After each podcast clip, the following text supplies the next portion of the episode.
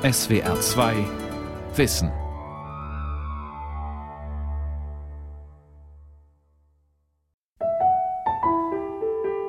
Jenny Marks hat sehr viel gelesen. Sie war für ihre Zeit eine sehr intellektuelle Frau. Sie hat eine kleine Autobiografie geschrieben, sie hat Zeitungsartikel geschrieben, was eigentlich auch ungewöhnlich war für eine Adlige in ihrer Zeit. Marx war der Staatsfeind Nummer eins und sie war die Halbschwester des preußischen Innenministers. Also das ist eigentlich eine Konstellation wie im Kitschroman, aber es war tatsächlich so. Marx Handschrift war grauenvoll schlecht, niemand konnte sie lesen. Während er ihr diktiert hat und sie die Manuskripte tatsächlich aufs Papier gebracht hat, da ist natürlich auch sehr viel von ihr, von ihren Fragen, von ihren Erkundigungen mit eingeflossen. Karl und Jenny Marx, der Revolutionär und die Baroness. Eine Sendung von Matthias Kussmann.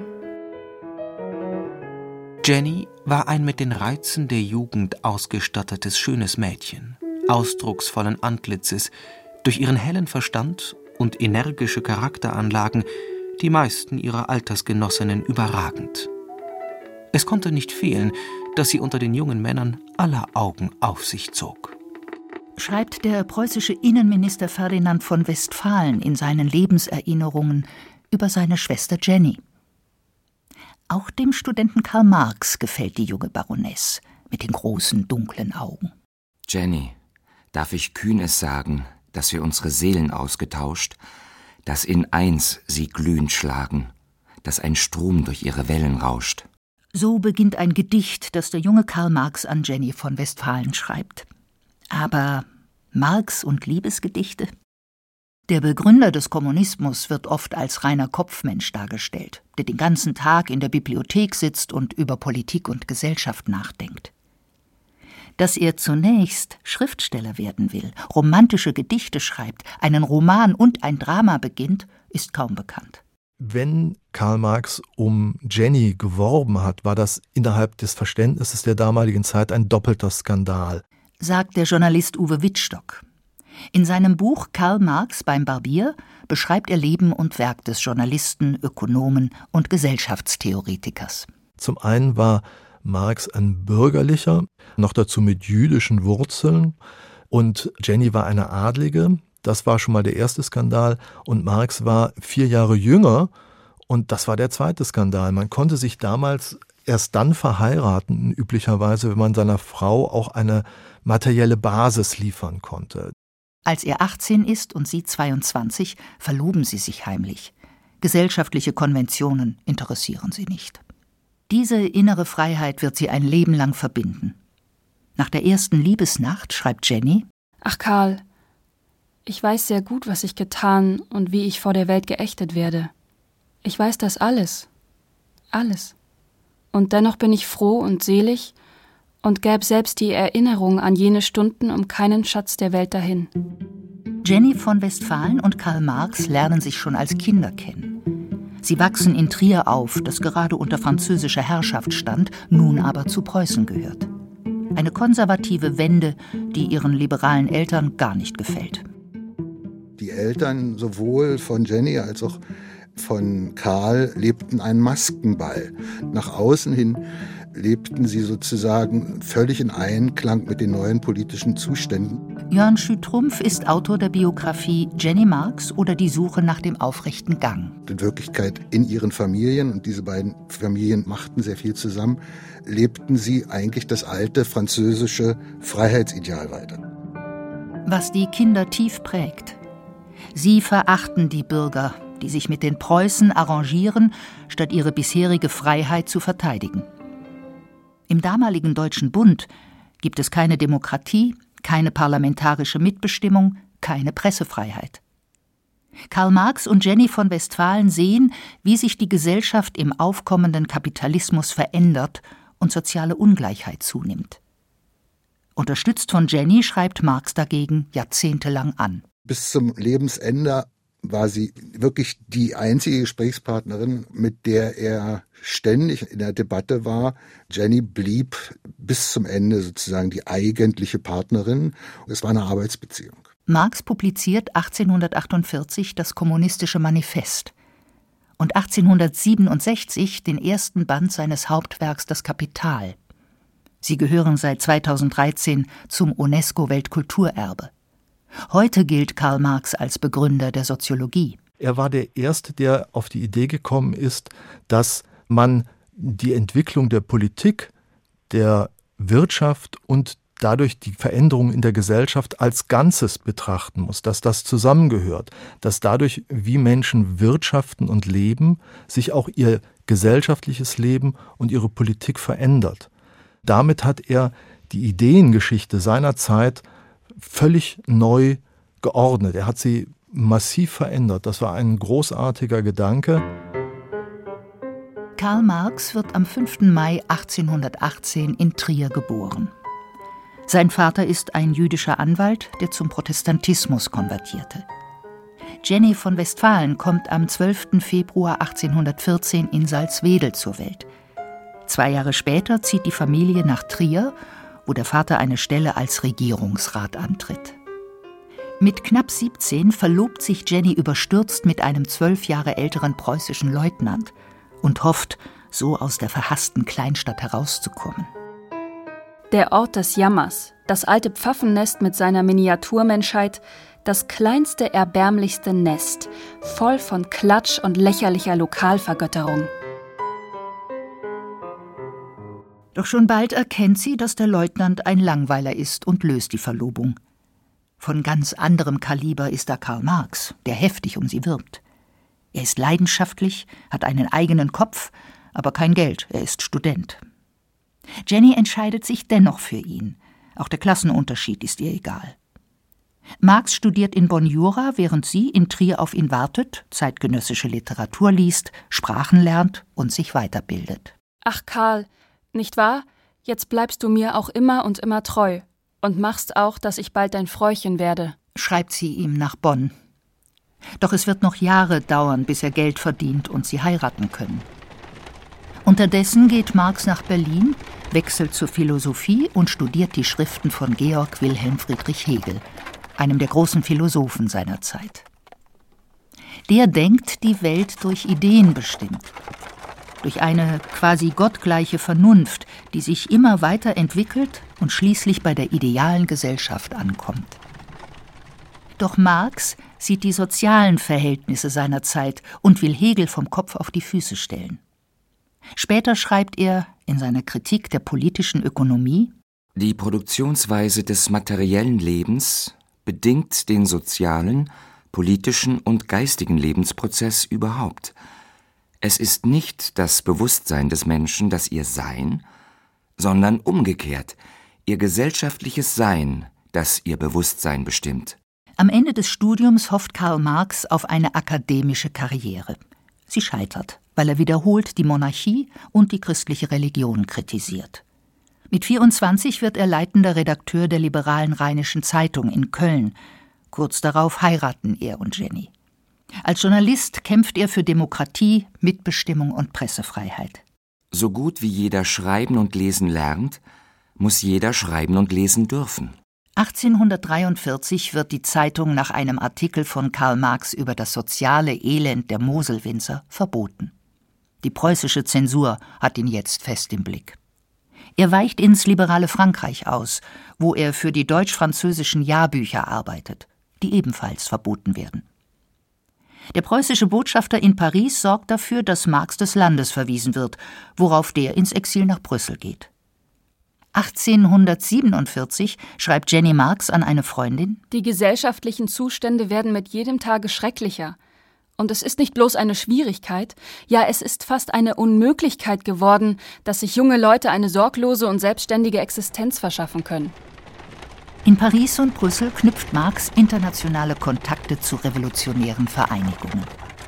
Anfang 1848 schreibt er mit seinem Freund und Mitstreiter Friedrich Engels für den neu gegründeten Bund der Kommunisten das Manifest der Kommunistischen Partei. Es ist ein Aufruf zur Revolution. Zuvor war die Gesellschaft vor allem von der Spannung zwischen adligen Großgrundbesitzern und Bauern geprägt. Doch nun kommt das Bürgertum zu Geld und Macht und eine neue Klasse entsteht, die Arbeiterschaft, das Proletariat. Uwe Wittstock Leute, die viel Geld hatten, haben sich einfach eine Fabrik irgendwo hingesetzt und haben Arbeiter beschäftigt. Und da es sehr viele Arbeiter gab, haben sie die gegeneinander ausgespielt und ihnen so wenig Lohn wie möglich bezahlt und so rücksichtslos wie möglich produziert, um so viel Geld zu verdienen, wie immer auf dem Markt erzielt werden konnte. Es gab also noch gar keine rechtlichen Einschränkungen, Regelungen dieses Betriebes. Marx und Engels antworten mit einer Kampfansage. Die Kommunisten verschmähen es, ihre Ansichten und Absichten zu verheimlichen. Sie erklären es offen, dass ihre Zwecke nur erreicht werden können durch den gewaltsamen Umsturz aller bisherigen Gesellschaftsordnungen. Mögen die herrschenden Klassen vor einer kommunistischen Revolution zittern. Die Proletarier haben nichts in ihr zu verlieren als ihre Ketten. Sie haben eine Welt zu gewinnen. Proletarier aller Länder, vereinigt euch. Das packend geschriebene Manifest bleibt zunächst weitgehend wirkungslos, verbreitet sich aber seit den 1870er Jahren weltweit. Heute ist es in über 100 Sprachen übersetzt. Dann kam es 1848 zur bürgerlichen Revolution in Deutschland. Das gab ihm die Möglichkeit, noch einmal bei einer Zeitung Chefredakteur zu sein, eine Zeitung, die er selber geschaffen hatte, die Neue Rheinische Zeitung. Und die ist auch wieder ungefähr ein Jahr lang erschienen, bevor die Revolution dann scheiterte und er dann auch wieder ins Exil gehen musste, diesmal nach London. London ist liberal, gibt Exilanten aber keine finanzielle Hilfe. Marx und seine Frau leben oft von der Hand in den Mund. Vier ihrer sieben Kinder sterben früh und sie selbst sind immer wieder krank. Wenn sie durch Abschaften oder Unterstützer Geld bekommen, hält es nicht lang. Jörn Schütrumpf stellt fest, sie hatten auch beide überhaupt kein Verhältnis zum Geld, sodass wenn Geld da war, sie durchaus erstes Geld verschenkten an Bedürftige, das machten sie, also zumindest für die Frühzeit ist das belegt. Und ansonsten lebten sie auf einem sehr, sehr großen Fuß wenn Geld da war und wenn keins da war, ging man in die Pfandleihe. Es war eine für unsere Verhältnisse oder für unser Verständnis sehr merkwürdige Ökonomie im Hause Marx. Karl Marx, der sich bei der Arbeit täglich mit Wirtschaft beschäftigt, macht immer neue Schulden und beschimpft dann Gläubiger, die später ihr Geld zurück wollen. Schufte, Schufte, Esel, Esel, Rotte, Rotte. Er giert danach, dass Familienmitglieder sterben, von denen ein Erbe zu erwarten ist. Wenn sie es nicht tun, verhöhnt er sie als Erbschaftsverhinderer.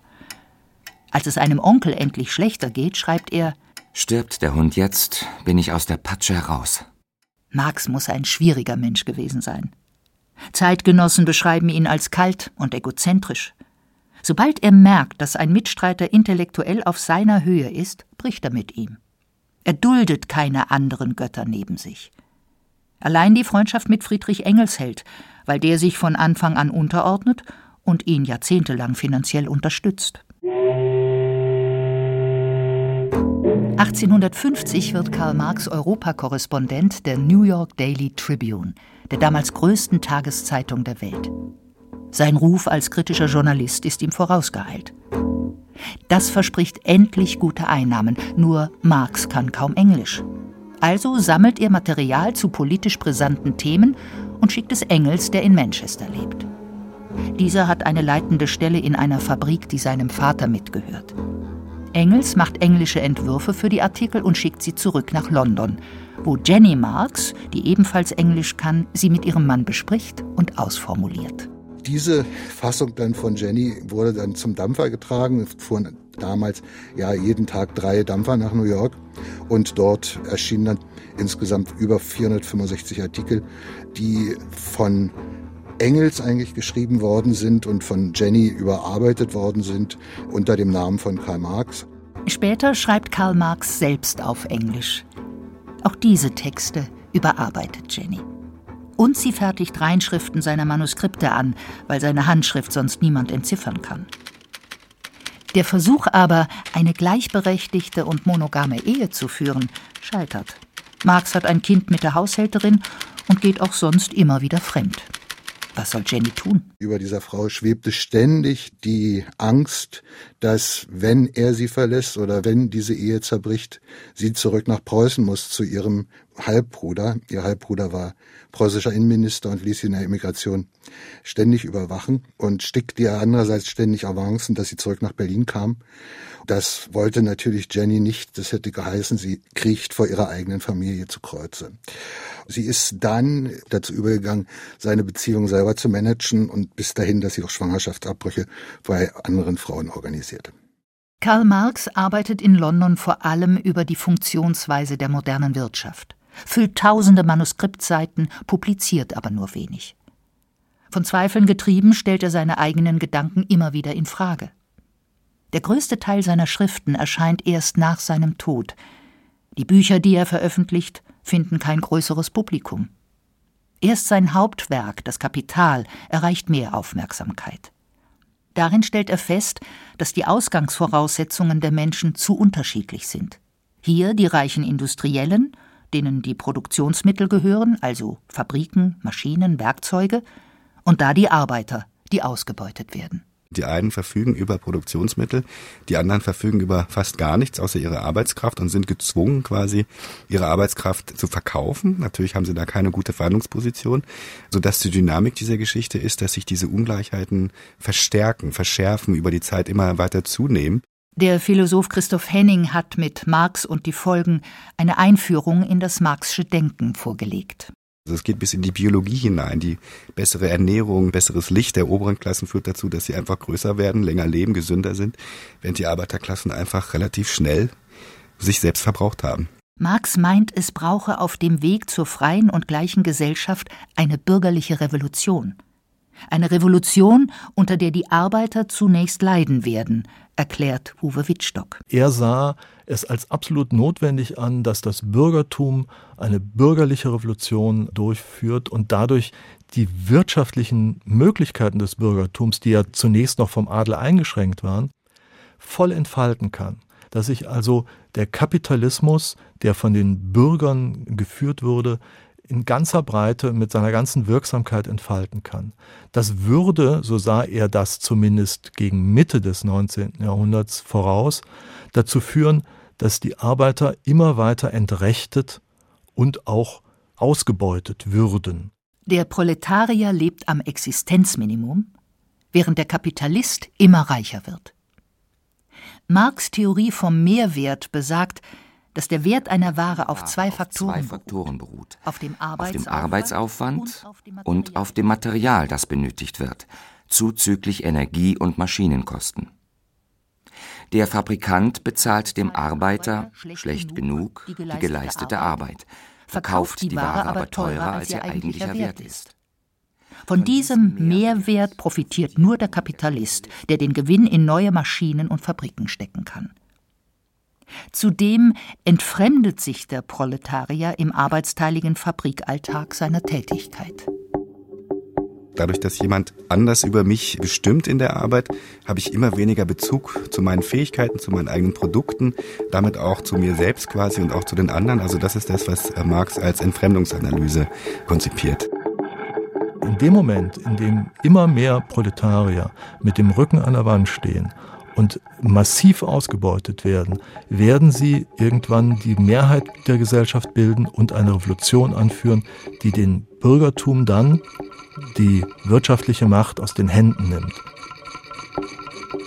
Der kommunistische Grundgedanke von Marx war dann, wenn wir die Produktionsmittel vergesellschaften, das heißt also alle Fabriken, alle Werkzeuge, alles, mit dem wir Geld verdienen können, nicht einem Einzelnen, sondern der Gemeinschaft gehört. In dem Moment fallen die gesellschaftlichen Grenzen und diese gesellschaftlichen Gegensätze, also das, was den Klassenkampf ausmacht, fallen weg, weil alles allen gehört. Und in dem Moment kann es eigentlich auch keine wirtschaftliche Ungerechtigkeiten innerhalb der Gesellschaft mehr geben. Marx Schriften sind oft widersprüchlich, da er jeweils auf aktuelle Veränderungen der Gesellschaft reagiert. So schließt er im kommunistischen Manifest eine gewaltsame Revolution nicht aus, rückt aber später davon ab. Als die Industrialisierung in der zweiten Hälfte des 19. Jahrhunderts massiv voranschreitet, sieht er, dass die Arbeiter, soweit er das in England dann von London aus beobachten konnte, gar nicht daran interessiert waren, eine Revolution zu führen, sondern vielmehr daran interessiert waren, teilzuhaben an der wirtschaftlichen Macht, die der Kapitalismus zur Verfügung stellte, an den Früchten ihrer Arbeit teilzuhaben. Er hat sich dann auch sehr stark für die gewerkschaftliche Arbeit eingesetzt, aber die gewerkschaftliche Arbeit zielt ja nicht auf eine Revolution, sondern zielt auf die Teilhabe, eine möglichst großen Teilhabe der Arbeiter an den Früchten ihrer Arbeit. In London bemüht er sich darum, Arbeiterbewegungen weltweit zusammenzuführen. 1864 entsteht die Internationale Arbeiterassoziation. In den Statuten, die Marx und Engels formulieren, heißt es, dass, dass alle Arbeitergesellschaften dasselbe Ziel verfolgen, nämlich den Schutz, den Fortschritt und die vollständige Emanzipation der Arbeiterklasse.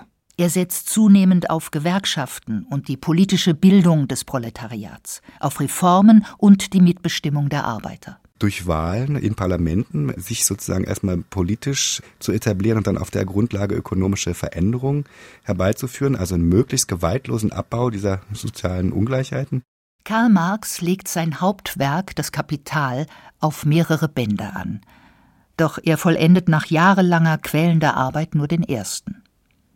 In den nächsten 15 Jahren entstehen tausende Seiten mit Notizen, in denen er die Mechanismen und Auswirkungen des Kapitalismus akribisch weiter untersucht.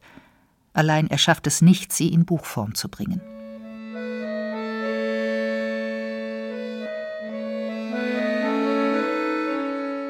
Um 1870 kommt es in London zu einer Shakespeare-Renaissance.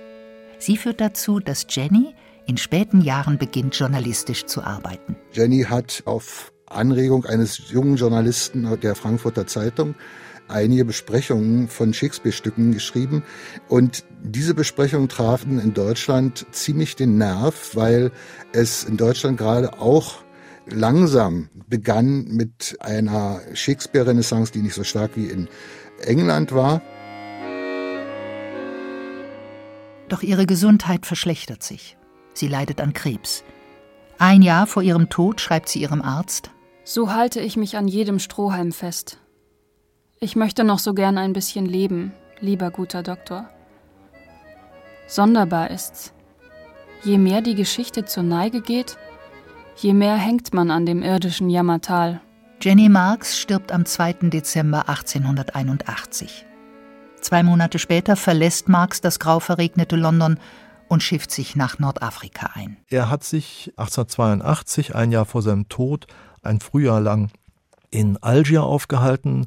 Er war lungenkrank und wollte ein besonders trockenes Klima genießen. Er ist müde und ausgebrannt, gebeutelt vom Tod seiner Frau. Die Arbeit am Hauptwerk stockt seit Jahren und die erhoffte Revolution bleibt aus. Da ist im Wortsinn der Bart ab, wie Uwe Wittstock in seinem Buch Karl Marx beim Barbier schreibt. In Algier lässt sich der Revolutionär nach Jahrzehnten erstmals den langen krausen Bart abnehmen. Sein Markenzeichen. Der Bart war seit Anfang des 19. Jahrhunderts ein Kennzeichen für die Demokraten, für die Revolutionäre, die den Umsturz wollten. Ich denke, das ist schon so etwas wie ein Signal, wie ein Symbol dafür, dass hier ein Mensch gesagt hat, ich muss ein anderer werden. Und damit den Revolutionär auch hinter sich zu lassen. Wobei man durch klar sein muss, dass das nur unbewusst eine Rolle bei ihm gespielt haben kann. Bewusst hat er das nie formuliert, aber gerade diese unbewussten Gesten von uns sind ja häufig besonders verräterisch. Als Karl Marx 1883 stirbt, ist er noch nicht berühmt. Erst im 20. Jahrhundert verändern politische Regimes die Welt, die sich auf ihn berufen. Sie legen sich seine Lehre freilich so zurecht, wie es ihnen passt, und schaffen einen nur vermeintlichen, real existierenden Sozialismus, mit dem er wohl nicht einverstanden gewesen wäre. Fabriken und Betriebe sind tatsächlich zum großen Teil volkseigen, doch mit der Stasi-Bespitzelung in der DDR oder den Millionen Toten durch stalinistische Säuberungen in der Sowjetunion wäre Marx wohl nicht einverstanden gewesen. Er ist keineswegs der Mann gewesen, der jetzt ein ganz kompaktes Denksystem entworfen hat. Zu diesem Menschen ist er gemacht worden im 20. Jahrhundert in der Vorstellung der Marxisten und Leninisten des 20. Jahrhunderts. Das ist er eigentlich nie gewesen. Er ist jemand gewesen, der immer an allem zweifelte. Viele seiner Gedanken sind heute nicht mehr haltbar. So führt er alle wesentlichen gesellschaftlichen Veränderungen auf Klassenkonflikte zurück.